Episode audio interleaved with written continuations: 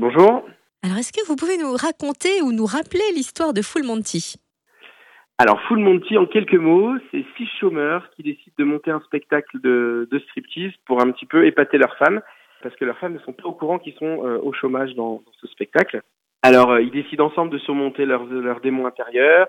Ils trouvent la force de monter un spectacle grâce à leur esprit de camaraderie. Et tout ça, euh, eh ben, avec beaucoup de beaucoup d'humour, beaucoup d'émotions, beaucoup de sensibilité et accompagné par quatre musiciens en live et il y aura 14 chanteurs, comédiens, danseurs dans ce spectacle. Donc euh, c'est vraiment un spectacle complet qui permet de, bah, de se vider un petit peu la tête euh, et de, de, passer vraiment un, un, chouette moment de musique et de théâtre. Et alors Full Monty, c'est un film à l'origine, mais là il s'agit d'une comédie musicale, c'est ça?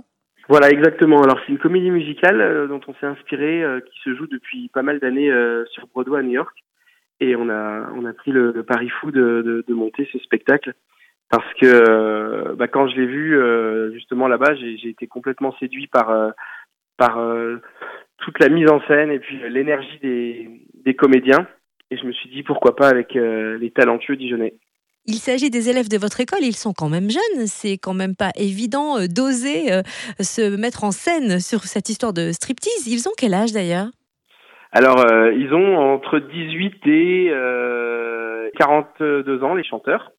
Alors, je vous rassure, hein, c'est fait de manière à ce que euh, ce soit de manière euh, fine. Je veux dire, euh, ils vont pas finir tout nus comme ça sur la scène. Vous allez voir, c'est dans toute une mise en scène et c'est dans, c'est dans une chorégraphie finale que tout le monde attend.